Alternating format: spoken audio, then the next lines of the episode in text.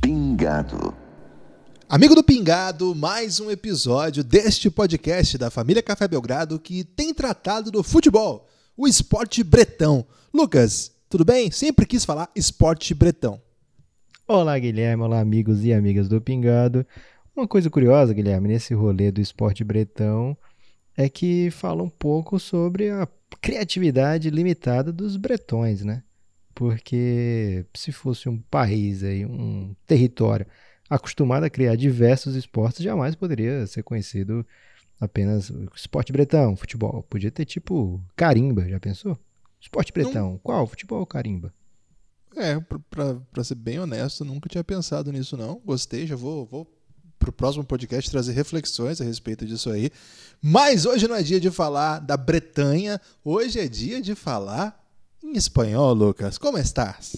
Hablas espanhol? Sí, muy bien, ¿y tú? Un poquito, arrasta un portuñol.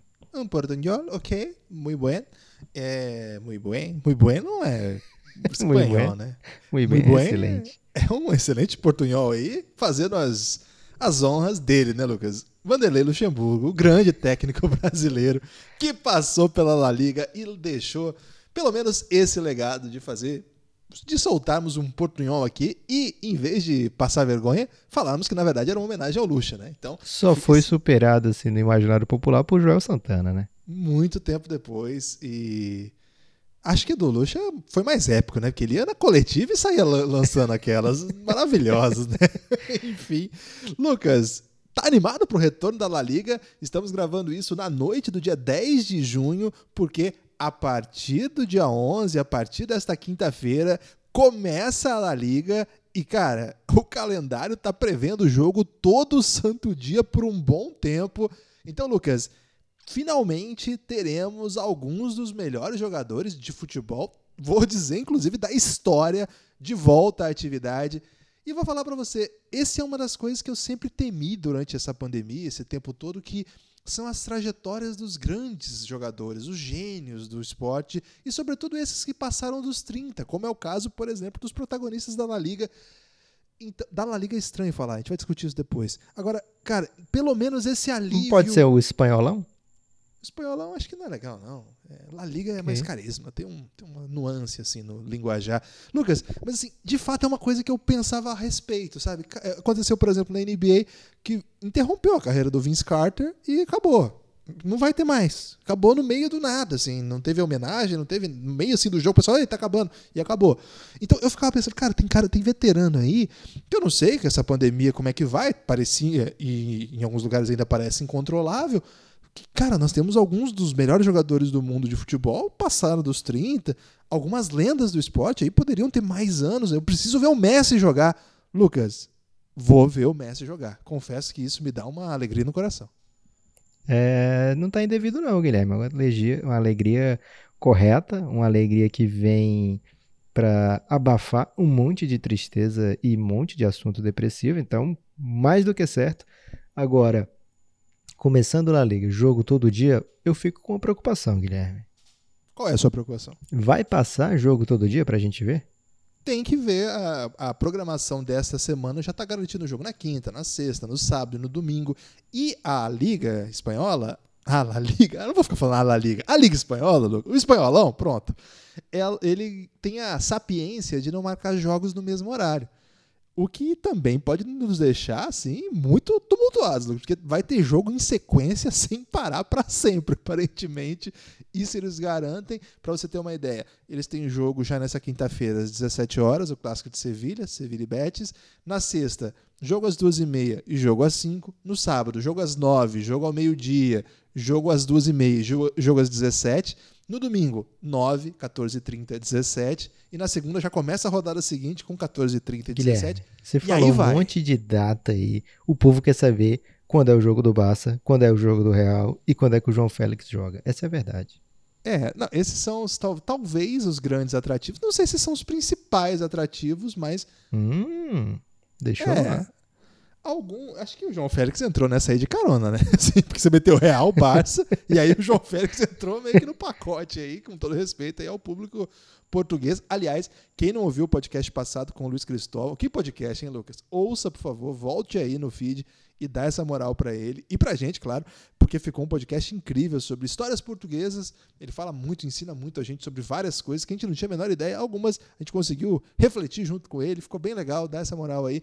Então, Lucas, esse tanto de jogo sem aquilo que acontece, por exemplo, na Liga Alemã, que eles põem um monte de jogo bom no mesmo horário, né? Eles, aquele jogo do sábado de manhã, eles enchem de jogo das 10 e meia e aí às vezes deixa Mas outros eles estão certos ali, isolados. Guilherme. A pessoa se prepara para assistir jogo, é, vamos, supor, só tá passando Bayern e qualquer adversário nessa hora. E aí no primeiro tempo tá 4 a 0 já. Então eles têm que ter outras opções no mesmo horário para a pessoa que se preparou, reservou aquele horário ali, ver competição. Os alemães Ah. pensam em tudo. É, mas eu gosto mais assim, Lucas, que a gente pode ver tudo assim mesmo. assim, e, e beleza, se tiver goleada, a gente vê o Messi driblando os caras, velho. Não tem problema em ver o Messi driblando pessoas, você tem? Não, nenhum problema. Então, Mas o Messi não tá, no, bem. no- não tá na Alemanha, não. Tá no espanholão. Ok, tem esse aspecto, né? Talvez as espanhóis já sabendo disso. você falou aí de histórias portuguesas, que a gente conversou bastante no último podcast. Grande abraço pro Luiz. É, falou, falamos, né, de Bundesliga e lá quando a gente foi começar a Bundesliga, a gente tratou das nossas memórias do futebol alemão e eu queria te convidar para um passeio, sei lá, de cinco minutinhos ou um pouco mais do que isso sobre nossas memórias do futebol espanhol. Pode ser de seleção, pode ser de, de clube, de, de sei lá, grandes jogadores que você lembra.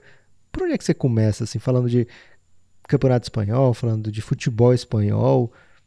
Quando é que você pensou assim, caramba, na Espanha tem potências, né? O futebol espanhol é uma potência, porque enquanto seleção, a gente via a Alemanha, né? A gente falou da Alemanha. A gente via a Alemanha em finais, a gente via a Alemanha disputando sempre, né? Um, um tricampeão já mundial. Mas Espanha sempre era aquele time divertido que perdia sempre, né? É, como é, que, É, que momento verdade. assim você é, passou a ter um, um grande respeito pelo, pelo que os espanhóis produzem e fazem tanto na liga como na seleção? Só para dar o serviço, Lucas, o Barça joga no sábado às 17, o Real Madrid no domingo às 14h30 e o Atlético de Madrid, time do João Félix, às 9 da manhã do domingo aí, só para quem te- ficou nessa aí. Daqui a pouco a gente fala mais sobre esses jogos. Lucas, é, é engraçado, a primeira memória que eu tenho do futebol espanhol, tentando assim lembrar, buscar aqui, eu acho que vai ser o Luiz Henrique sangrando. Você lembra dessa imagem na Copa do Mundo em que ele toma uma Caramba. cotovelada e ele começa a sangrar? Eu acho que é a Copa de 90 ainda. 94 esse? É, 90? é, ou é 94 ou é 90, né? Foi um, foi um momento dramático ali da, da seleção espanhola. É, a seleção espanhola, de fato, não tinha, não tinha muito carisma, assim, para quem acompanhava na infância nossa. Não, não era. Não lembro de alguém que eu que eu era fã assim da, da seleção espanhola antes. Eu lembro dessa cena do Luiz Henrique é 94. Então, eu tenho mem- mem- memórias anteriores a essa assim. É, foi no jogo contra a Itália, a Itália que seria vice-campeã no jogo contra o Brasil. O, o time da Espanha, ele de fato não atraía tanto o nosso coração assim, mas como criança era impossível você não pensar no Real Madrid e Barcelona, pelo menos ali a partir dos anos 90, né? A partir da chegada dos brasileiros. Falar a verdade, a época do Romário nem, eu nem assistia, assim, eu nem sei como é que passava, não tenho memórias dos jogos do Romário no Barça. A minha memória do Romário era assim, um cara que a seleção brasileira ignorava e que ele veio para salvar a pátria. Aqui Eu tinha 9 anos quando aconteceu isso, 10 anos na Copa de 94. Então a minha memória do Romário era, cara, tem um cara que o Brasil ignora, mas ele vai chegar e vai ser o salvador da pátria. E foi isso que ele fez, né? Faz os gols que leva a seleção para a Copa, ganha a Copa como melhor jogador do time. Então, eu não tinha muito essa ideia do que ele estava brilhando no Barcelona, ele jogava muito com o Cruyff, isso a gente foi aprendendo depois.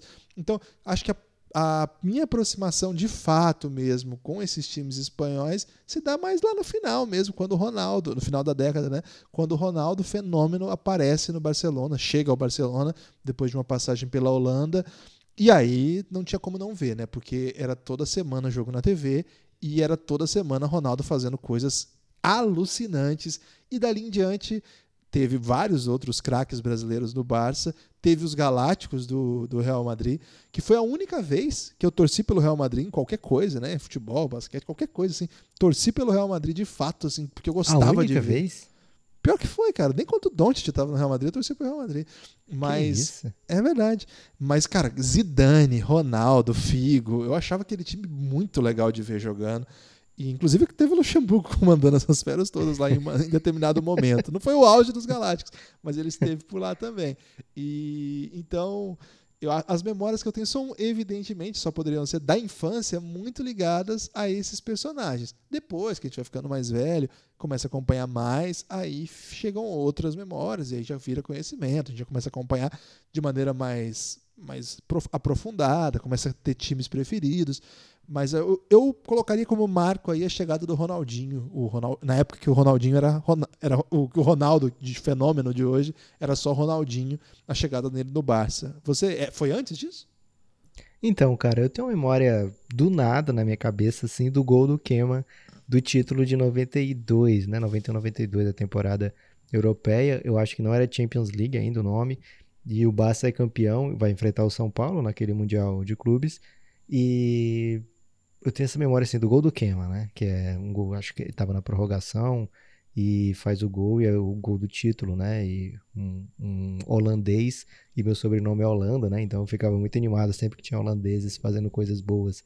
É, então tenho essa memória e depois vou ter muito carinho pelo La Corunha, né? La Corunha que tinha o Djalminha, La Corunha que tinha o Mauro Silva, Cara, Bebeto. Time, Bebeto, né? Eu torci demais por esse time do Romário na Espanha, eu lembro que passava muito no Globo Esporte, né? Ele fazia gol de cobertura, fazia belos gols, passava muito no Globo Esporte.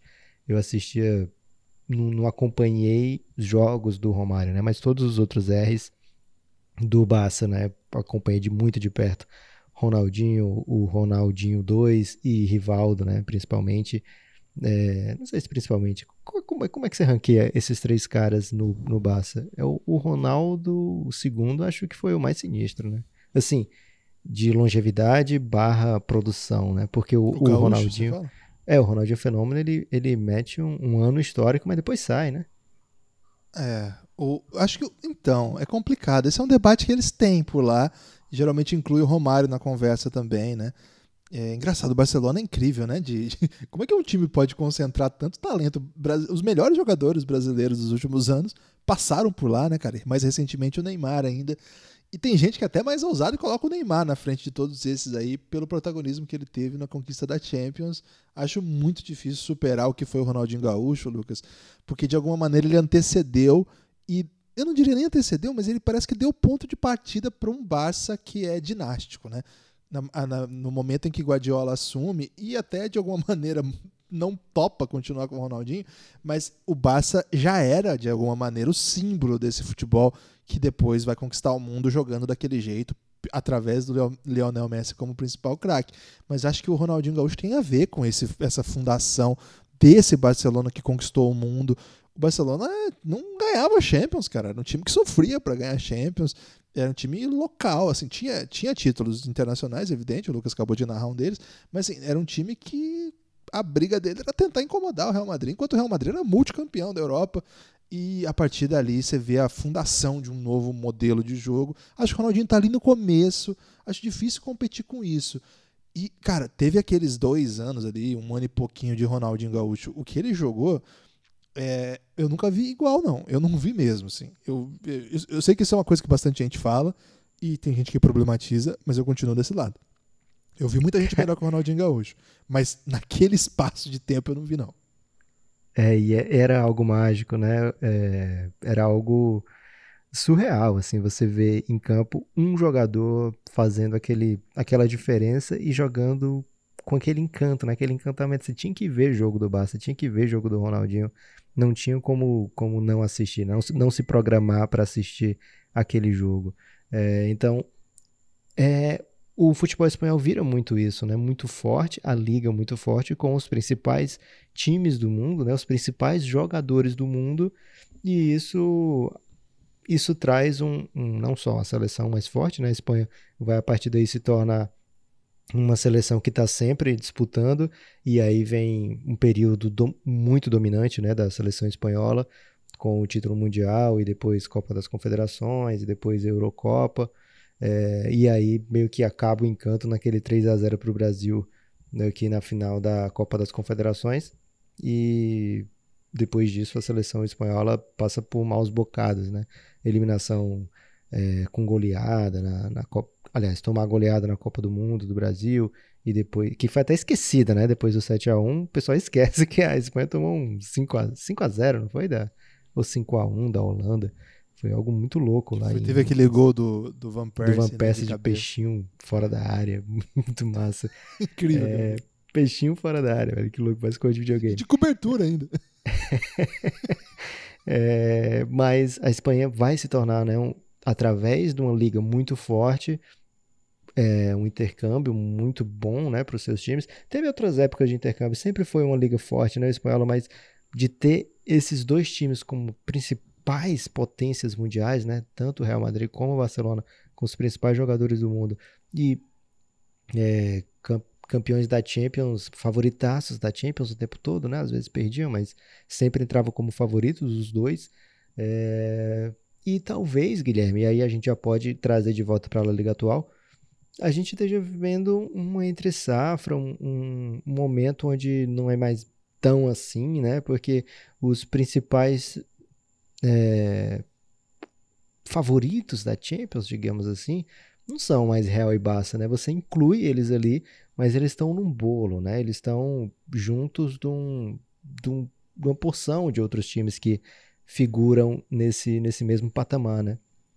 E o Cristiano Ronaldo sai da, o Cristiano Ronaldo sai do Real Madrid, o Neymar, é importante falar, né? O Neymar é, era fundamental naquele Barcelona também, né? O Messi é o melhor jogador, lógico, mas o Neymar dava àquele Barcelona um, um outro talento surreal, né? É, e aí ele sai também do Barça, o Felipe Coutinho vai e não, não encanta, não dá certo, não encaixa, né? É, e depois disso não parece assim Barcelona e Real tão protagonistas assim nessa Europa, né? E o Real, por incrível que pareça, tá, tá vice-liderança, brigando pela liderança, liderou bons, boas rodadas aí da, da Liga, é muito difícil falar da La Liga, é, do espanholão, e mesmo assim, chuva de críticas, às vezes o time é vaiado, às vezes troca, fala em troca de técnico, é muito louco isso, né? Acontece isso com o Benfica, a gente falou no último episódio, brigando pelo título e pessoal muito insatisfeito. E no Real Madrid também brigando pelo título espanhol, mas na, na Champions muitas dificuldades. E agora, nesse, nesse momento, né, no, qual é a referência do Real? É o Benzema? É o Isco? É, o que está acontecendo, Guilherme, com a Liga Espanhola? Está passando por um momento de. Você que acompanha muito, muito a Liga Espanhola, né? A gente até tem uns debates sobre isso, de falando. Até te aconselhei a não fazer isso que você faz tanto com a Liga Espanhola, mas é uma leitura correta ou injusta de que a Liga Espanhola talvez não esteja assim no seu na sua era de ouro, esteja começando a ser ultrapassada por ligas rivais? É, quando perde o Cristiano Ronaldo, eu acho que isso é um baque importante, né? O Real Madrid vinha de um tricampeonato europeu, é, antes, na verdade, assim, a gente está tá no momento em que desde 2013 até esse ano, né? Esse ano não teve campeonato. Então, nas últimas seis edições, das, seis das últimas sete edições, teve um campeão espanhol. Então é, é difícil falar assim, ah, a Liga Espanhola está tá em mau momento, mas dos últimos sete campeões da Champions League, seis são Real Madrid ou Barcelona. E em duas dessas ocasiões, final, né? é, em duas, des, duas dessas ocasiões, o Real Madrid venceu o seu rival de cidade, o Atlético de Madrid, na final. Ou seja, e além disso, você pega, por exemplo, a gente fez até essa piada recentemente aqui, você pega a Europa League, né, antes a Copa da UEFA, que se chamava antes, a segunda Copa do continente, o Sevilha ganha todo ano, e quando não ganha o Sevilha, ganha outro espanhol. Outro espanhol. Então, é, os times espanhóis são muito competitivos. Eu acho que tem um aspecto da liga inglesa, Lucas, que como ela concentra os principais treinadores e a maior base de investimentos, eles conseguem atrair muita atenção. Acho que eles têm uma transmissão também acima um pouco do, do nível E acho que como tem mais jogos competitivos, ela parece ser uma liga mais interessante que a Os espanhola. estádios são muito massa, né? Assim, a São proximidade lindos, da assim, é. então acho que eles conseguiram produzir um campeonato que parece ser melhor do que o espanhol. Eu colocaria em dúvida se é melhor de fato. Eu não sei se as equipes médias da, da Inglaterra vence- vencem as equipes médias da Espanha. Acho que o fato de ter quatro concorrentes ao título dá essa impressão de que é, um- é uma, é uma liga muito forte, muito maior do que todas as outras do mundo hoje. Mas, cara, são quatro que eu não sei se são melhores do que Barcelona e Real Madrid. Mas agora você falou uma coisa importante. Eu tô falando assim, não são melhores no, no- no retrato próximo. Claro que Liverpool e City hoje parecem equipes melhores. O ano passado pareciam também. O City foi eliminado pelo Liverpool na Champions League do ano passado. Eram os dois melhores times do mundo, sim. Ano passado foi a Inglaterra que teve a final da Champions League. Então, sim, é, a Inglaterra parece ter passado a Liga Espanhola e isso tem um pouco a ver com a perda do Cristiano Ronaldo, que é dois dos três melhores jogadores do mundo estavam lá, não estão mais. Um deles foi jogar na Liga Italiana ainda, né? nem foi para a Inglaterra, mas permitiu que, de alguma maneira, o Real Madrid perdesse um pouco o fogo mesmo. Esse é, esse é um fato, Lucas. Acho que tudo isso que você baseou, essas impressões de talvez assim um pouquinho de um pouquinho de baixada de guarda, não sei nem se existe essa expressão no boxe. Aqui é o Estamos inovando. Guilherme. Estamos trazendo essa É. expressão e já estamos registrando. É, então, eu acho que essa impressão ela se sustenta no fato de que o Real Madrid tropeça. É, não, fa- não faz uma Champions League exuberante, não faz um campeonato exuberante, é, não tem de fato uma referência. Hoje você pergunta, é, a estrela do, do Real Madrid é o Benzema? É. Ele é o cara que faz os gols, ele é o cara que salva o time. E eu gosto do Benzema, acho que é um bom centroavante, mas eu não, eu não sei se ele é um dos cinco melhores centroavantes do mundo. Eu- dá pra gente conversar. Mas eu tenho minhas dúvidas se o Benzema entra com tranquilidade Porra, entre os cinco vai dizer que o Benzema é melhor que o Gabigol. Falando sério. O Benzema é melhor que o Gabigol. Que mas eu não isso. sei se é- ele é melhor, por exemplo, do que o Soares. Eu acho que não é, na verdade. Eu, sei- eu defendo que não é. Se você colocar o Cristiano Ronaldo como um, um 9, não sei se ele é exatamente isso, mas acho que o Ronaldo é mais jogador. Tem outros, né? A gente vai olhando time por time, você vai encontrar várias referências aí que você fala, cara, eu gosto mais desse cara do que o Benzema. Mas o fato é, ele faz gol pra caramba. ele faz gol de todo quanto é jeito em vários jogos que a coisa tá estranha, ele vai lá e resolve. É um time que tem a sua maneira de jogar, é, a retomada do Zidane acaba fazendo com que o time busque um pouco aquela identidade, mas também não é, não é, não, não é uma coisa muito certa ainda. Acho que é um time por se descobrir, é um time que investiu demais em jovens talentos, né, Lucas? Muito mesmo, botaram uma grana ferrada em gente como o Vinícius Júnior, como o Rodrigo, como o Luka Jovic. Esses caras ainda não são capazes de transformar o Real Madrid. Mas é uma grana ferrada, Guilherme? É uma grana ferrada pra gente, pro Brasil. É, mas, se você coloca todos no pacote aí, sai caro. É um- é Mas um- você é uma- tenta contratar um jogador, sei lá, o Hazard, no... Então, teve isso ainda, isso que eu ia falar. Além disso, algumas apostas que eles fizeram para que substituísse, sim, aí o principal jogador do time, né? A, o Hazard, por exemplo, a aposta no Hazard não mostrou-se até agora grande coisa, né? Ele chegou acima, acima do peso, jogando num nível muito distante daquele que ele acostumou se jogar. E aí no meio disso você tem algumas referências do time que vinham muito bem nos anos anteriores, caindo de rendimento, que é o caso dos caras que estão chegando numa idade um pouco mais avançada. O Luka Modric já foi até eleito o melhor do mundo, uma decisão bem estranha da FIFA. É, com 33, o Tony Cross se aproximando dos 30, o Isco, que é um pouco mais jovem, mas também não consegue entregar no mesmo nível. O Marcelo tá estranho. O Marcelo tá estranhíssimo em vários momentos e você não quer vê-lo em, em campo. O Gareth Bale, tem gente que defende o Bale, tem estatísticas que mostram que ele tem um bom rendimento, fez gols importantes, até gol de título de Champions já.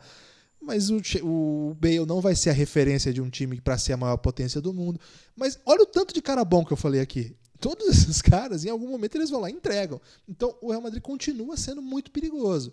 Agora, do, do ponto de vista da excelência, do que você espera do maior time do mundo, e é isso que o Real Madrid sempre quer ser, concordo contigo. Parece ser um time que tá precisando dar esse, essa reviravolta. Você acha, Lucas, que podem ser os meninos brasileiros, por exemplo, que dê um salto de qualidade, se tornem, se, se, entrem na lista de melhores do mundo e liderem uma reação? Não digo reação porque é um time muito bom ainda, né? Mas liderem uma retomada do Real Madrid? Ou você acha que eles vão ter que colocar aí 150 milhões de euros e buscar, sei lá, o Havertz?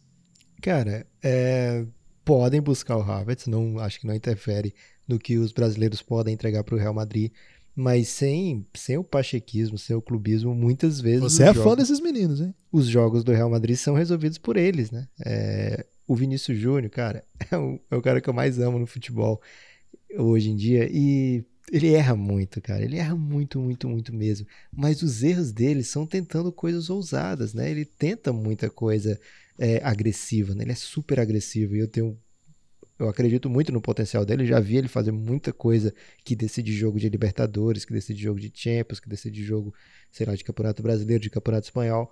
É, com, com, aquela agressividade, ele tenta uma coisa doideira e muitas vezes. E jogo de seleção sub-17, velho, ele destruía, né? Monstruosidade. Com a galera do nível dele, da idade dele, ele era muito superior, muito, muito, muito superior. É, então, ele tem um nível possível, um potencial absurdo, né? Agora, se ele vai ser candidato a melhor do mundo, isso está muito longe de, de acontecer, né? Ele não é aquele ele não é o Messi com, com 17, 18 anos, né? O Messi com, quando começa né, a jogar no, no Barcelona, você já percebe que ele em pouco tempo vai se tornar gigante, né? Que ele em pouco tempo vai vai chegar ao nível do Ronaldinho Gaúcho, que era a grande referência daquele Barcelona, né? É, o Vinícius Júnior, em alguns momentos ele parece que vai ser um dos melhores, né? Mas ele erra muito, né? Tem muita inconstância, é, mas tenta muito, é muito agressivo e isso me agrada demais no, no, no futebol dele.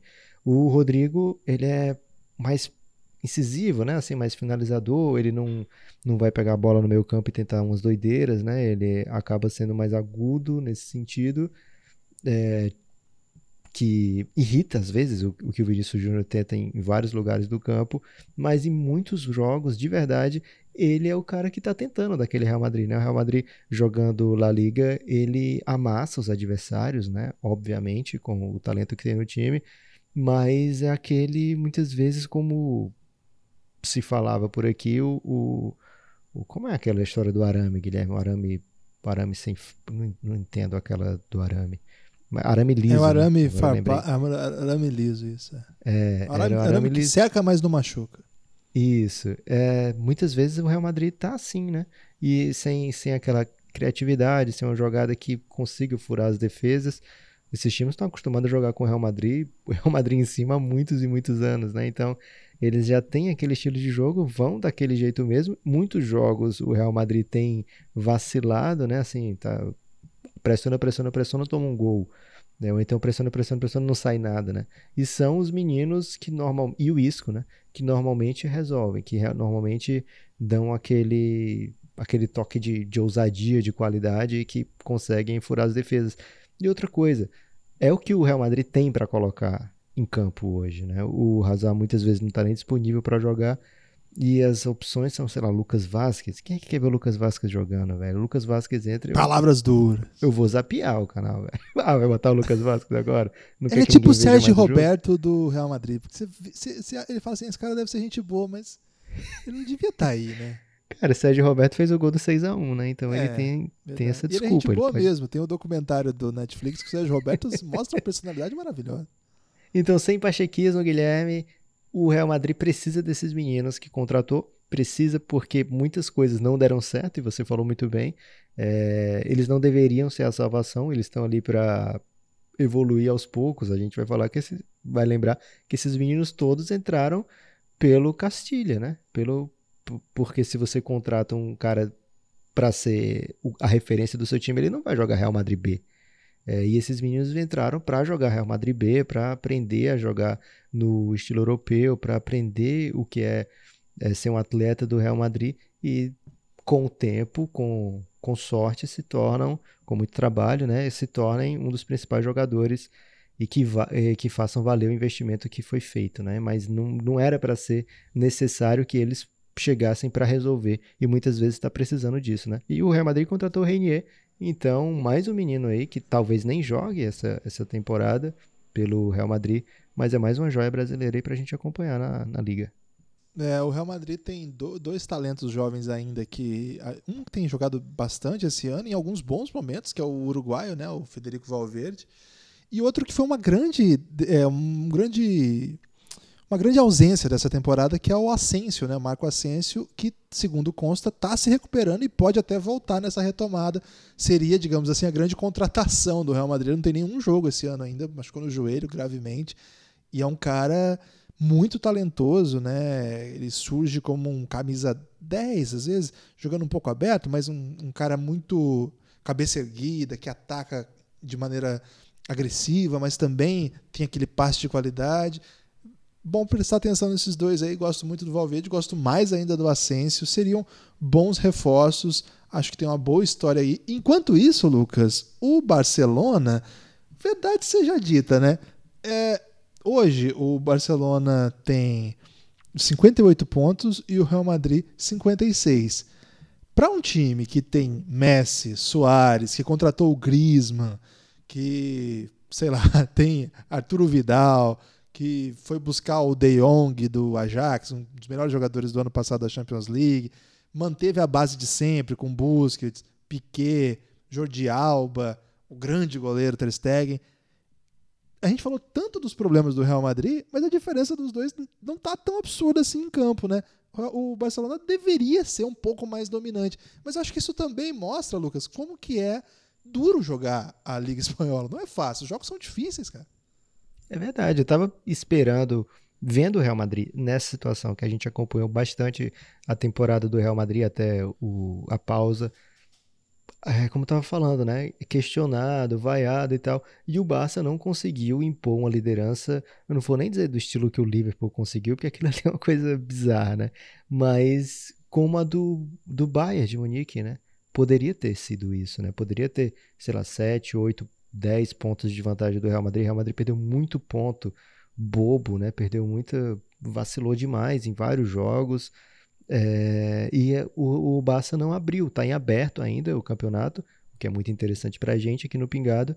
E mas eu acho que isso fala muito do, do da, da liga espanhola, né? É, como você estava falando, Guilherme, os times médios espanhóis são muito bons, né?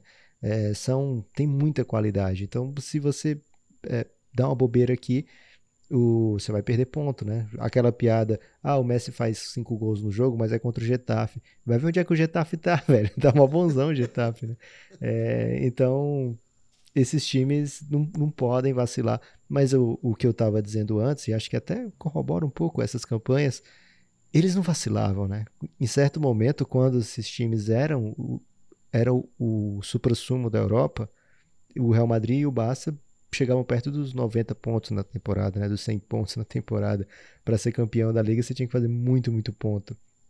E agora estão é, num pace aí, né, para fazer, para ser campeão com, sei lá, 80 pontos. Talvez seja campeão até com um pouquinho menos disso. A gente não sabe como é que voltam os times depois da pandemia, mas faltam 11 rodadas.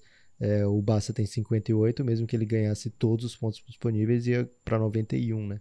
Então é, é, bem possível que 80 pontos seja suficiente para ganhar, talvez até com folga.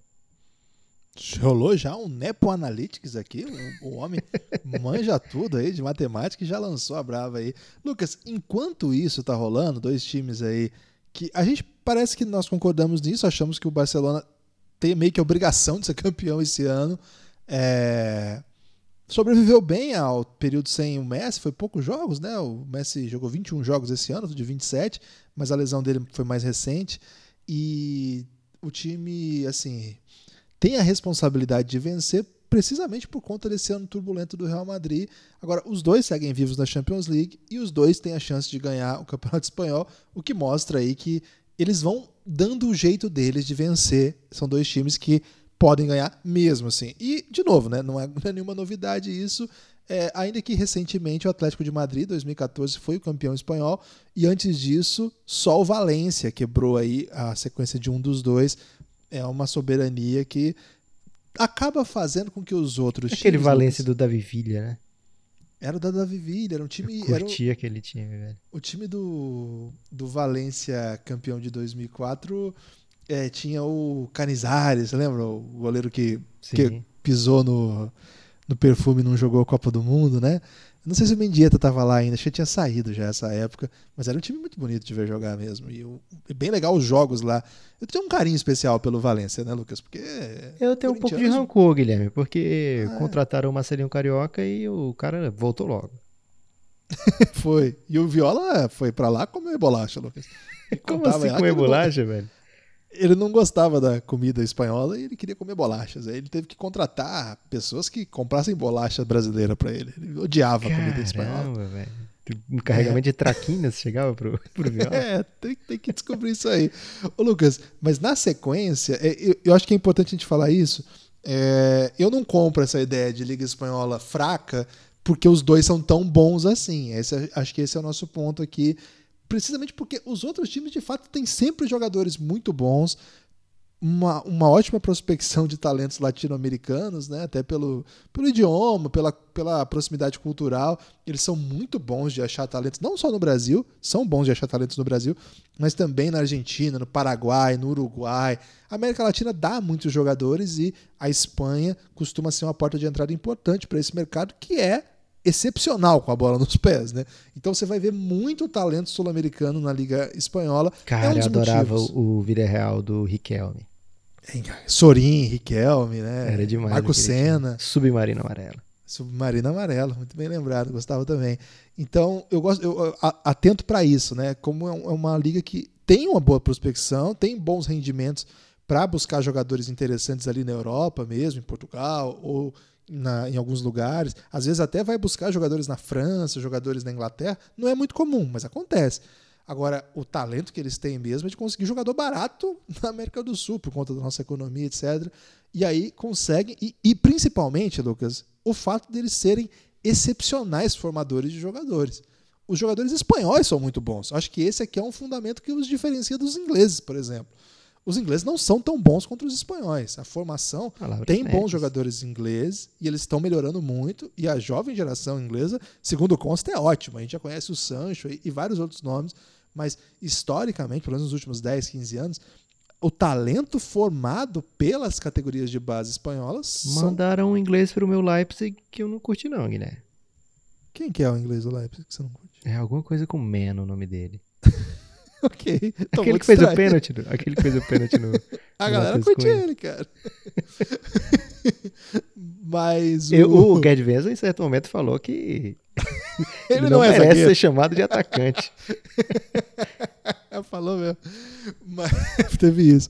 É, Então, eu gosto muito de chamar atenção para isso e acho que esse ano a gente vai, vai, vai ter a oportunidade de ver uma grande disputa pelas vagas na Champions e vai ser muito legal mesmo, assim, porque são quatro vagas, duas já tem dono, então são duas vagas e tem muitos times que eu acho que tem condição ali de bri- brigar, porque o, hoje o terceiro lugar, que é o Sevilha, tem 47 pontos.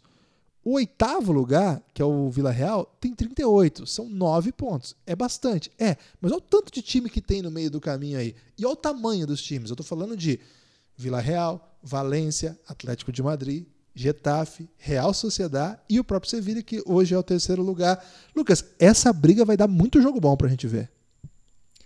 Guilherme, é, uma coisa me incomoda um pouco na La Liga nesse momento, que é o protagonismo espanholão? do William José. O William José tá fazendo muito gol, Lucas. Ele é um dos Então, responsáveis. segunda temporada seguida, né, que ele tá metendo gol. E isso meio que qualifica ele para ser lembrado para a seleção. Isso me preocupa um pouco, Guilherme. Mas A pessoa essa- pode essa- ter a reviravolta na vida dela. Ok, tudo bem. É, é, tá, tá esquisito, né? Assim, para quem tá acostumado em ver sempre Barça, Real, Sevilha, Atlético de Madrid, Valência, sempre entre esses cinco, né? As vagas da Champions, tá bem esquisito a gente ver o Real Sociedade lá em cima, a Real Sociedade lá em cima, né? O Retafe também bem posicionado, é, o que indica aí um, uma- um fim de temporada, né? Um recomeço de temporada e aí, é, bem na doideira e os times que demorarem um pouquinho para para engrenar podem ter consequ... sofrer consequências terríveis, né?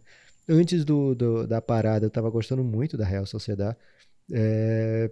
mas eu não sei se eles vão ter, vão ter o necessário para esmagar essa rata, Guilherme, de chegar lá e conquistar uma vaga na Champions, né? É muito dinheiro envolvido, né? Então, vaga na Champions é cara, pode, pode mudar aí a carreira de vários desses jogadores, né? Pode mudar o, o, os anos que esses times menores podem ficar, menores assim, entre aspas, né? Mas que eles podem ficar entre os principais, né? Você carimba uma vaga para Champions, você consegue atrair mais jogadores, né? Você consegue é, atrair mais patrocinadores, você consegue investir em, em novas áreas e isso traz boas consequências do longo prazo, né? Então, Real Sociedade e Getafe têm nessa temporada uma chance gigante, né? Você tá, tá com fé que um desses dois consiga? Eu vou torcer para eles dois, Guilherme. O que é um problema. Ah, eu gosto. Ixi, isso aí já. Para quem que você vai torcer? Para o Sevilha e para Real Sociedade? É isso? Não, tanto Real Sociedade como Getafe. Ah, ok. Eu gosto muito da Real Sociedade, então fiquei preocupado agora. A Real Sociedade tem alguns talentos, né? Eu gosto muito do Oyarzabal, que é um cara muito agressivo, assim, muito rápido, fez muito gol esse ano. Oyarzabal, acho que ficou bom por enquanto, assim. E o gosto muito do ótimo, da, do talento da ótima geração norueguesa, Lucas. O companheiro do Haaland, aí, o Martin Odegaard, que tem 20 anos só, foi emprestado pelo Real Madrid. O Real Madrid acredita muito nele e ele tá com 20 anos conseguindo mostrar num time de ponta quão bom que ele pode ser. O Real Sociedade tem isso, né? Ele consegue, é, ao incluir alguns jogadores emprestados, mostrar ali bastante potencial. É um time lá do País Basco que tem uma torcida que sempre é muito agressiva, assim, muito com, é, empurra muito o time, então acho que eles vão sentir falta sim desse, da, da, nesse retorno. É um retorno que implica também algumas mudanças do ponto de vista do ambiente, isso pesa, mas eu não sei, eu, gosto das coisas que esse time está fazendo. A questão, Lucas, é porque o Atlético de Madrid não vinha bem, demorou para se achar, ainda não está muito legal, embora faça uma campanha interessante né, na Champions League. Eliminou o, o, o Borussia Dortmund recentemente. Foi o Borussia Dortmund? Não, o Borussia Dortmund foi o, foi o Liverpool, pô. Eliminaram o Liverpool. É, o, o Borussia Dortmund foi eliminado pelo Paris Saint-Germain. O Atlético de Madrid simplesmente eliminou o poderoso Liverpool, atual campeão da, da Champions League, mas na Liga Espanhola não deu liga mesmo, assim, não, o time não conseguiu vencer jogos. Segundo os analistas assim mais tradicionais, Lucas, eles dizem que o Atlético de Madrid é um time montado para desmontar, que a dificuldade do Atlético de Madrid é quando ele tem que atacar. E para ganhar um campeonato, para pontuar na Liga Espanhola, não adianta só você jogar bem contra os times que te atacam, como, por exemplo, as principais forças do, do campeonato. Você tem que ser também agressivo. E aí o time às vezes não consegue jogar em alto nível. Eles são capazes de eliminar o Liverpool, mas tropeçar contra adversários menores. Então, uh, todo mundo espera o que erro ele aí foi vender o Goldin, né, Guilherme? O Goldin, ele de repente fazia um gol. Tava 0 a 0 88 minutos, foi o gol do Goldin. É, o Godin, Gondim é nosso apoiador, Lucas. Você tá dando a moral pro Gondim. Abraço para todos os Gondins aí. Mas o, eles foram buscar, Lucas, o Felipe, que é um zagueiro corintiano, né? Que foi uma, uma evolução tardia. O Corinthians foi buscar ele no Bragantino. Cara, ele era um dos piores jogadores que eu já vi com a camisa do Corinthians. Eu queria agredi-lo. E de repente, nas mãos do grande Fábio Carilli, ele se tornou um zagueiro excepcional, rápido, subia, fazia gol, cara, agressivo, não perdia uma e com uma recuperação exuberante. E hoje é um dos melhores zagueiros do mundo, já foi convocado para a seleção. Foram buscar também o Renan Lodge, que é um menino do Atlético Paranaense que também está jogando nesse primeiro ano. Então é um time que tem seu carisma, mas vamos ver. E tem o João Félix, né, Lucas? Que é o motivo seu. Aí você começou dizendo já que tem que ver o João Félix. Então, você vai torcer contra o João Félix, então? É, vou dar essa moral para ele, Guilherme. Vou deixar o menino brilhar à vontade, em paz. Nem Atlético de Madrid, nem Valência terão minha torcida. Se o vídeo real sair dessa zica, né, que se encontra, perdeu as últimas três partidas, apenas uma vitória nos últimos jogos, e voltar para a briga com um pouco de mais força, eu posso até arrastar minha asa para o vídeo real também. Mas nessa vaga, né, da Champions para o quarto lugar, até terceiro lugar tem aberto, né? O Sevilha 47, Sociedade e Getafe 46, Atlético de Madrid 45, Valência 42, deve ficar entre esses times a quarta, a terceira e a quarta vaga da Champions. É, minha torcida aí nesse caso é para Sociedade e Getafe, que é uma pena para eles. Mas, Guilherme, C... amanhã já tem jogo, né? O ouvinte vai estar ouvindo esse podcast, provavelmente já viu esse jogo, ou talvez esteja vendo esse jogo na hora do podcast. Um grande abraço aí para você que está fazendo isso. E já tem um clássico, né? Betis e Sevilha. Que esperar desse jogo? Esse jogo não é um que a gente vai poder fazer, mostrar odds da KTO aqui, porque é, o podcast vai sair muito em cima desse jogo, né? Daqui a pouco a gente vai falar de odds aqui também. Mas é um jogo que dá um ânimo para ver, né? O, o Betis contratou o Denilson, a contratação mais cara do Brasil. Por muito tempo foi isso, né, Lucas? É... Eu acho que é legal que volte com um clássico, mas ao mesmo tempo clássico sem torcida é bem chato, né?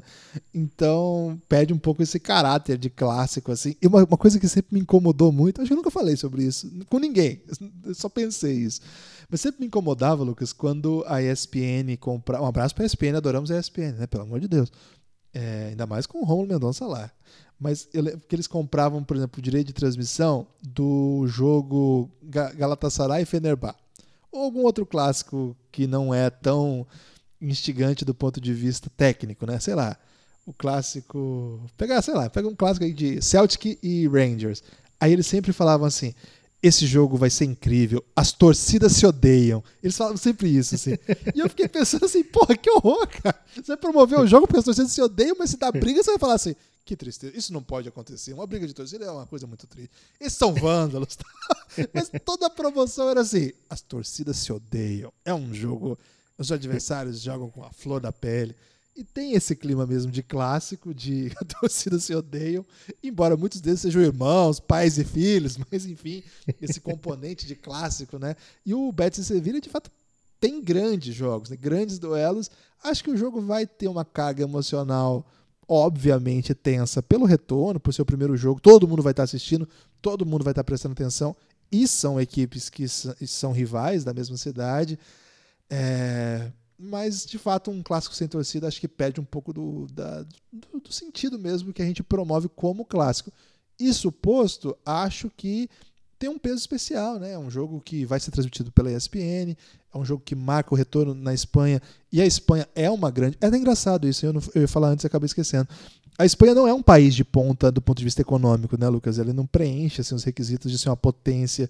Ele, ele tem uma ou outra só indústria forte, mas nenhum, é difícil encontrar uma grande empresa espanhola que lidera a tudo, a telefônica talvez seja um caso, tem uma outra aqui ali, mas assim, não é comum a Espanha no, na ponta de, de alguma coisa do ponto de vista econômico.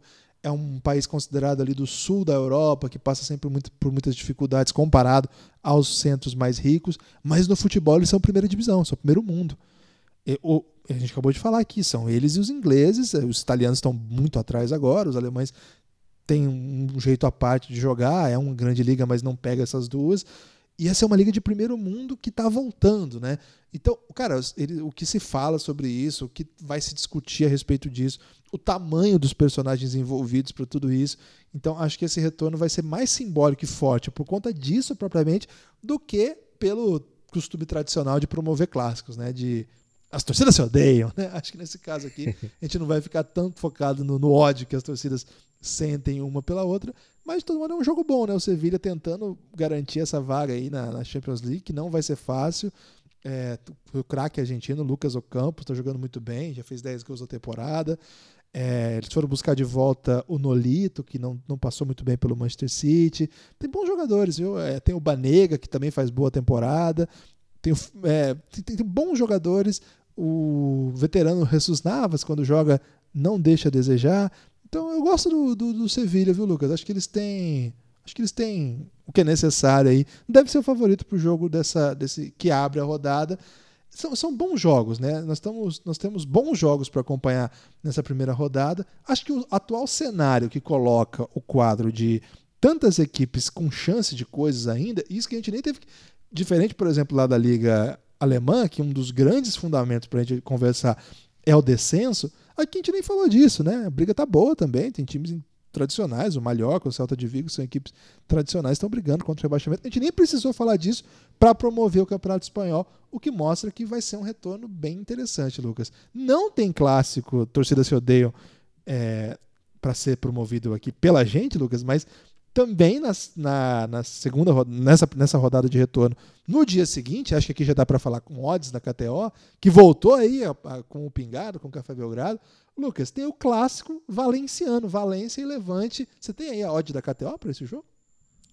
Guilherme, antes de, falar, de entrar em odds e falar do, da, de apostas e tal, né, das oportunidades aí que os amigos ouvintes vão ter, é, acho que a gente tem que ter ainda uma conversinha que é algo que o Luiz Cristóvão falou recentemente no podcast aqui do Pingado, né, no passado.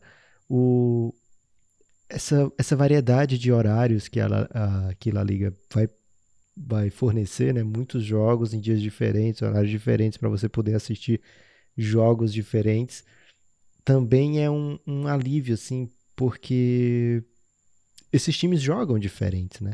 Não é como na Bundesliga a gente vê muito jogo taticamente parecido. Né? Ele, ele, até chamou aqui, eu não lembro agora qual a palavra que ele usou, mas ele falou meio que é uma monocultura do, do, do futebol alemão, né? Os times jogam muito parecidos, um, um jeito meio padronizado. É, lógico, o Bayern de Munique é uma coisa diferente, o Borussia também, mas de maneira geral, né, a liga alemã joga de um jeito muito parecido, que a gente viu uma identidade clara, né, nesses jogos todos da Bundesliga quando eu estava surfando sozinho. É, no espanhol a gente vai ver muito time taticamente, tecnicamente diferente, né? É, o Atlético de Madrid, um dos principais times da liga, joga de uma maneira completamente diferente de Real Madrid e Barcelona, né? Mesmo quando estava lá, foi campeão recentemente o Atlético de Madrid, né? É, já tinha o Neymar já estava na Espanha, né? Quando o Atlético de Madrid é campeão. É, e jogava jogando muito diferente do Real e do Barça, né? É, e os times médios também, né? Não, não, são os times que jogam muito parecidos. Então, eu queria saber, Guilherme, de você, é, que times você curte, que times você gosta de ver o jogo mesmo assim, mesmo que não seja uma potência, mas que você acha que, além da Real Sociedade, que você já falou, se tem mais alguma dica aí de jogo, de time que você curte pra caramba da Liga Espanhola. Ah, eu acho que eu falei um pouquinho do, da Real Sociedade. Eu costumo gostar assim de, de alguns jogadores, né? Eu, eu pego assim para ver como, como tem esses jogos que são mais cedo, Lucas. Eu tinha muita pira de, de acordar mais cedo para ver os jogos, assim, né?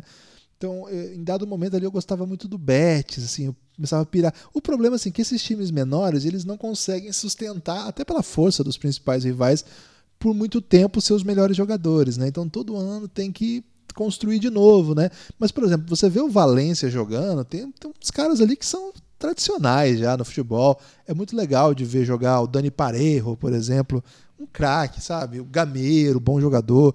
O centroavante Rodrigo, que não tem tanta moral assim, né? Não, não entra na lista de melhor de nada. É, só dois gols esse ano. Mas é um cara interessante, uma carreira filho de brasileiro, né? Assim como o Bittencourt aí, pode pintar aqui como um elogio aí. É, o Xerichev, que também na Copa do Mundo vocês vão Vamos se lembrar. fazer pachequismo sim no, no tem, qualquer, tem qualquer gol de parente, tiver parente brasileiro, a gente já tá botando na conta aqui. É, por exemplo, claro que Real Madrid e Barcelona tem que ver, né, cara? Porque assim, são, são timaços, é muito legal ver times bons jogar. O Sevilha, de fato, faz um grande ano. Falei do Lucas Ocampos aqui, mas não é só ele, né? É um time com, com muitas alternativas, é um time que, que vale ver, é um time muito ofensivo, né? Faz bastante gol, é, toma bastante também, vai um pouco pro, pro tudo ou nada. Acho que nesse caso, até o, o Real Sociedade é um pouco mais agressivo. Um time que tá sempre. O que você chama martelando. o Real Sociedade e eu chamo a Real Sociedade? Ah, a Real Sociedade, tudo bem. Eu gosto muito do Vila Real, já tem um tempo que eu, que eu me encanto assim, pelo Vila Real, você falou aí. Tem um cara que joga na meia ali, que tem um visual barbudo ali que é muito comovente, Lucas. Que é o Iborra. Que, cara, eu era fã dele, então assistia muitos jogos dele, assim. O Vicente Iborra.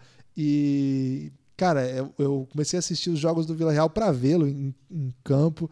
E gosto muito, assim. É um time que, que é agressivo, marca forte. É um time, são times que tem uma monocultura no sentido alemão? Não mas que tem uma identidade da bola no chão que tem a ver com o que construiu a seleção espanhola, né, Lucas? A seleção espanhola se tornou esse, essa potência de que a gente conheceu nos últimos anos e, e até em alguns casos causou má vontade da galera que chamava o tic-tac de um jogo sonolento, que não atacava, né? Mas assim, é um time, é um estilo de futebol que gosta de jogar com a bola no chão. É o que eu mais prefiro, assim. Bola no chão, time que é assim, cuida da bola com qualidade, não faz assim, não é um time de ligação direta, é um time que prefere ir conduzindo o jogo. É um pouco diferente do Atlético de Madrid, você falou muito bem.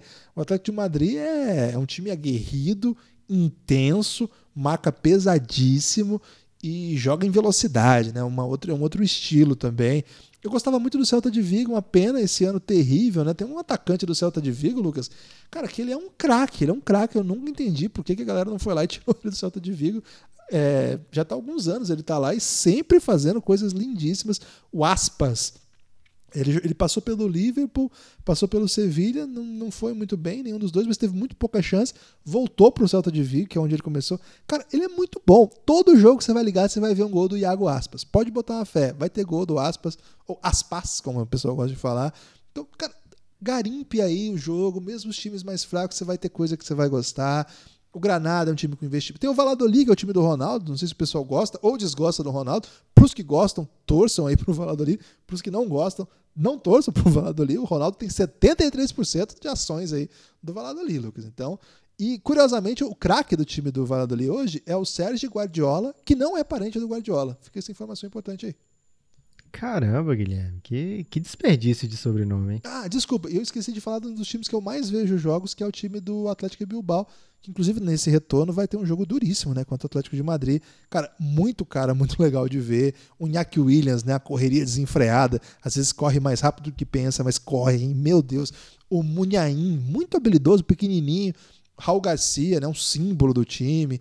Cara, tem muito cara bom aí no, nesse time também. Vale a pena, viu? É, é legal de ver jogar. O Inigo Martins, né? Um zagueiro técnico que sai tocando bola de cabeça erguida. Gosto muito do Atlético de Bilbao também. Eu costumo torcer para esses times aí do País Basco, Lucas. Então, vou fechar com o Bilbao e com a Real Sociedade. No caso do Bilbao, para vencer, e no caso da Real Sociedade, para quebrar um pouco o que você vai fazer com eles, para tentar dar uma segurada, vamos dizer assim. Guilherme, em compensação, eu tenho um time para torcer contra. É o Real Madrid? Não, Maiorca. Qual o problema do Maiorca? o problema do Maiorca, Guilherme. É muito bonito, é palma de Maiorca. O Robert Sarver comprou o Maiorca. Ah, você tá de brincadeira. Faz um tempo já. E aí o Robert Sarver ia para ia para a Espanha para ver o time dele do Mallorca e aproveitava para ver os jogos do Luca Doncic. E mesmo assim não draftou o Luca Doncic. É então quero história, que o Mallorca se exploda, vá ser rebaixado, já está aí na, na, bem posicionado na briga por rebaixamento, está com chances muito boas aí de conquistar esse rebaixamento e eu estou torcendo muito para que eles consigam isso. É, só nem... uma dica sobre o Mallorca, que lá joga o considerado maior promessa japonesa da história do futebol, o Takefusa Kubo, tem 18 anos só. O maluco é bravo. Você já vai me fazer sentir pena agora do Maiorca, Não, você, você pode torcer para ele jogar bem e continuar perdendo, que é o que deve acontecer, Lucas, porque ele é bom de bola e o time é muito ruim. Vou torcer para isso acontecer então, Guilherme. Todo, todo jogo, golzinho do japonês e derrota Cubo. do Maiorca. Ele é bom ao cubo. É bom esse trocadilho é fraco? É melhor do que o que eu pensei que o, o cara é bom entre aspas, Guilherme, mas eu até segurei aqui para não falar. é, então, Guilherme, você perguntou desse jogo e eu já fiquei aqui no veneno para apostar, porque Valência e Levante, o jogo é em Valência, e aí tem sempre esse truque, né? Agora que o visitante ganha, Guilherme. O pessoal na Fox fala muito isso. É, mas o Valência vai receber o Levante e as odds na KTO 1,71, Guilherme, para o Valência levar esse jogo. O empate 4 e 10, então aí de repente um casado Valência ou empate não seja um, um, um porque é um odd muito boa, considerável, né, que é uma chance muito boa de acontecer, ainda ainda assim paga remunera 21%, né, 1,21. É um jogo que dá para você fazer uma fezinha, Guilherme, tranquilamente aqui. Valência, com todo respeito ao Levante, Valência tem a obrigação de levar esses três pontos. Ô Lucas, mas você vai apostar contra um time que tem um jogador que chama Borja Maioral? Na hora, velho, porque chegou um Borja aqui no futebol brasileiro e não deu certo não, Guilherme. O Borja daqui era Borja, né? O de lá deve ser Borja, né? Tem essa, esse debate aí. Quando o Borja, o Borja começasse a fazer gol, ele se chama de Borja, mas como ele não conseguiu, ele ficou Borja mesmo. Ok. Então já fica aí essa dica. E, Guilherme, ao longo do, da rodada, várias outras odds interessantes, né? Por exemplo, o, o Mallorca vai perder para o Barcelona e o Barcelona está pagando 1,28, né? Acho que isso aí é um pouco ainda, porque o, o Barça joga fora de casa, né? Então tem ainda algum respeito ali pelo, pelo mandante, mas. Pelo cubo, né?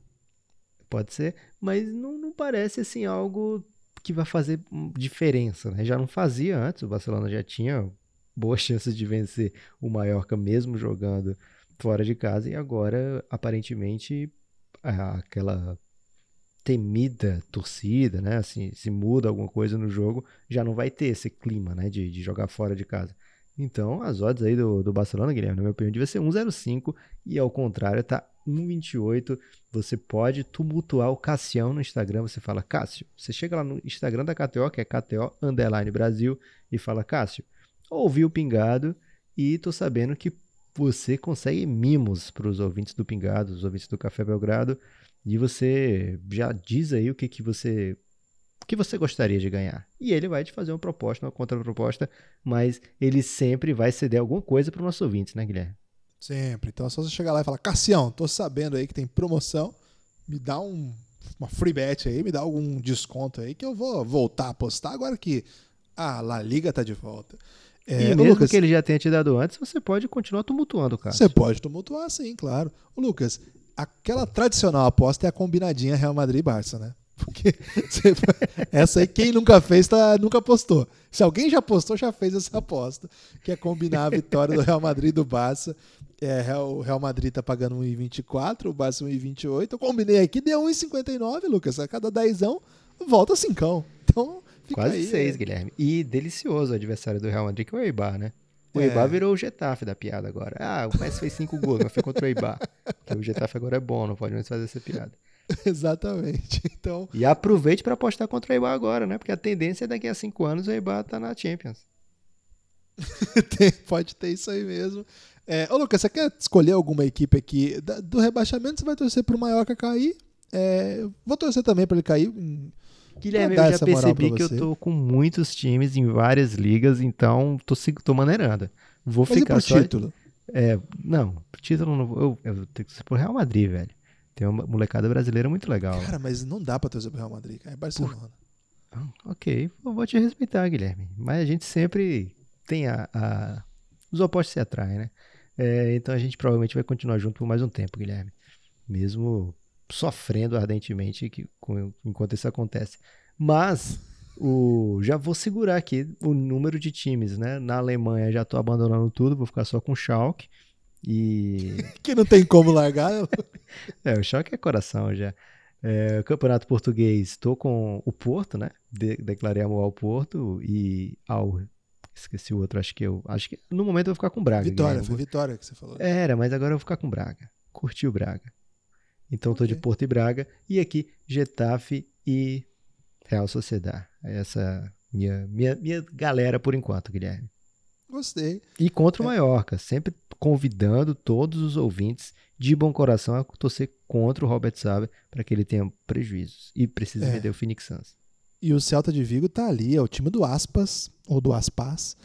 É, Iago Aspas contra Sarver. Eu nem sabia que ele estava nessa batalha contra o Sarver e já estava falando bem dele, Lucas. Então agora ele vai virar nosso protegido aqui, tudo bem? Ok, você tem um bom faro, Guilherme, para protegidos. Ok, vamos nessa então. Lucas, é, uma informação antes do destaque final que eu queria te passar é a seguinte.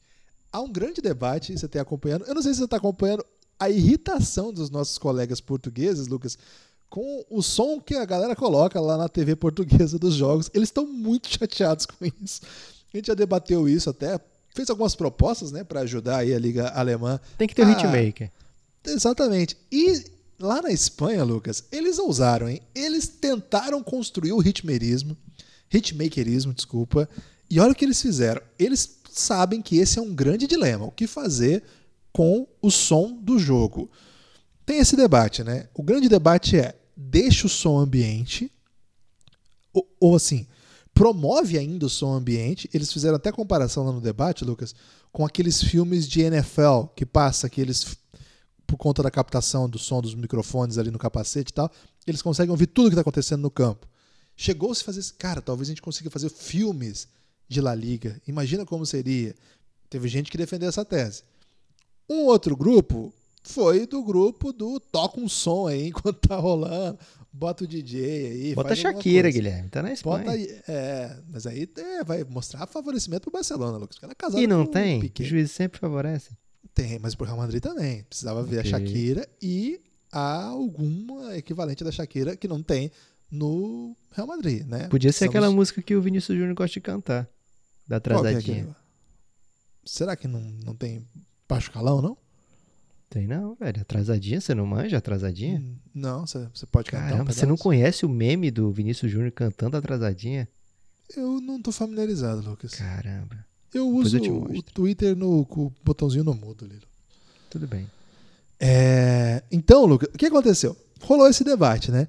Aí eles decidiram agradar gregos e troianos, gregos e baianos, para citar aí o Caetano Veloso. O que, que eles vão fazer? Eles vão eles vão fazer o seguinte, Lucas. Eles vão disponibilizar um canal de áudio só com som ambiente Ok.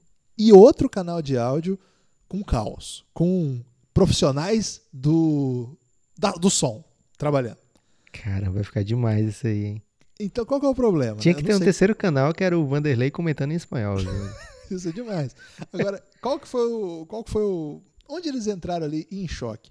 Porque por conta da, das contratações, por conta da, de todas as recomendações que impediam uma série de contratações agora, eles não puderam microfonar o campo todo. Foi o acordo que eles fizeram de não encher o campo de microfone. Então não vai ser aquela experiência NFL que eles estavam pensando. Mas eles querem uma experiência ainda muito boa de captação de som, etc. Para fazer isso, eles foram buscar, Lucas, você não tem ideia de quem que eles foram buscar. Não tem ideia mesmo. Paul McCartney. Não é Paul McCartney, não é Felipe Hitmaker. El Ranchito. Caramba, eu deveria conhecer ela, Rantita? El Ranchito, Lucas, é nada menos do que a produtora responsável pelo som das cenas de batalha de Game of Thrones. Pam, pam, pam. Sempre espero inesperado, Guilherme. Mas El Ranchito não topou, Lucas. Ah, Guilherme, eu tô achando que no fim essa história não vai ser tão boa, não. Na real, o Ranchito até topou. Só qual foi o problema? O Ranchito só sabe fazer pós-produção. O Ranchito não sabe fazer ao vivo as paradas.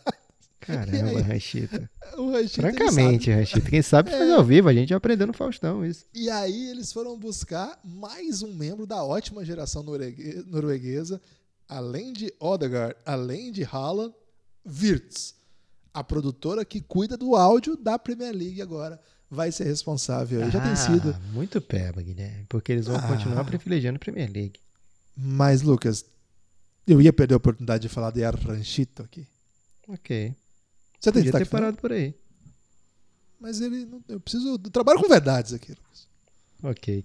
Meu destaque final é o seguinte, Guilherme. Jogo todo dia, mas não esperem podcasts todo dia. Então ajude o Pingado, divulgando, falando para os seus amigos aí que tem um podcast falando de futebol, que é com a galera que você curte há bastante tempo.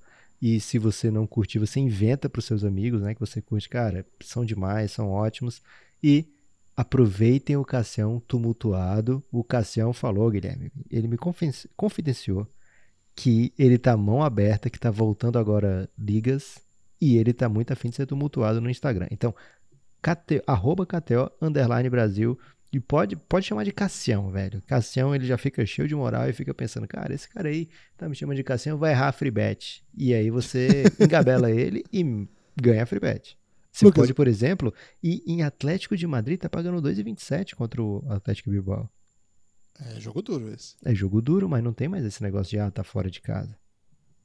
Ele não Ok. vai enfrentar a poderosa. Você tá torcida. parecendo a galera da Fox Sports que só fala isso. Ok, mas você vai dizer que o Atlético de Madrid não tem condição de vencer um jogo em Bilbao sem aquela poderosa torcida basca. Condição tem, Lucas. Mas. Enfim. Aposta É. quem quer. Você acabou de gravar com o, o nosso amigo Luiz Cristóvão e já tá menosprezando aqui João Félix. Não esperava isso logo no primeiro episódio. Não, João Félix é brabo. Lucas, eu tenho para o destaque final aqui uma notícia. Do... Ah, e tem outra, outra, Ok. né? Desculpa, Guilherme. Esse ano não caia naquele negócio, ah, todo jogo vai ter gol do Messi, né? O Messi tá num ano que ele não tá fazendo gol todo jogo, não. Muitas vezes ele tá jogando mais atrás, né? Enfiando as bolas, lançando brabas. Então aquela apostinha de, sei lá, dois anos atrás, um ano atrás, que era tranquila, gol no primeiro tempo do Messi, já é arriscado. é, aposta no aspas, gente. Iago Aspas ah, é, o, é, o, nome da, da braba. Lucas, eu tenho uma notícia aqui para encerrar, para destaque final, do de que mexe aí com o futebol alemão, mas sobretudo o futebol inglês. Posso ou não? Hum, Timo Werner? Tem a ver com o Timo Werner e também tem a ver com a ótima geração norueguesa, que é a minha grande, minha grande meu grande assunto desse podcast hoje. Ok. O pacotão sinistro que o Chelsea está montando, Lucas, parece que está tomando forma no meio do, do, do, da paralisação, às vésperas do retorno do campeonato, com um time ainda vivo é, na Champions League, né? Que confusão aí o Chelsea está armando aí, fazendo grandes brabas para todo lado. Ô, Lucas, olha só. Eles, segundo consta, segundo consta, a, é, fechou com o Timo Werner, não vou anunciar agora, mas parece que está bem encaminhado. Já havia saído o noticiário do Ziyech, quem vai se lembrar da campanha do Ajax no ano passado, jogou demais o Ziyech. E Lucas, parece que eles foram para cima de maneira volumosa e voluptuosa, vou dizer, de Kai Havertz, um dos nossos protegidos aqui também. Caramba, serinho? Esse pacotão aí, Timo Werner, Kai Havertz e Ziyech o time do Chelsea estava passando aí por uma penalização, não puderam contratar, então guardaram dinheiro aí, estão com dinheiro sobrando nesse Aí momento. É aquele russo, o Abramovich? É, o Abramovich, e é sobre ele, Lucas, o link que eu faço com a ótima geração norueguesa, porque nesse final de semana a imprensa, em vários, em vários lugares, né, em vários veículos do, da Europa, as, a imprensa noticiou que o Roman Abramovich, dono do Chelsea e de muitas outras coisas, teria comprado, Lucas, o quadro O Grito do Edvard Munch. Guilherme, tá aí. Essa eu não esperava. Literalmente, esperei você falar de várias coisas, mas essa aí foi foi muito inesperado. Eu curto quem faz meme com o grito. Até consigo no desconto aí pro, pro Abraãozão, se ele tiver afim.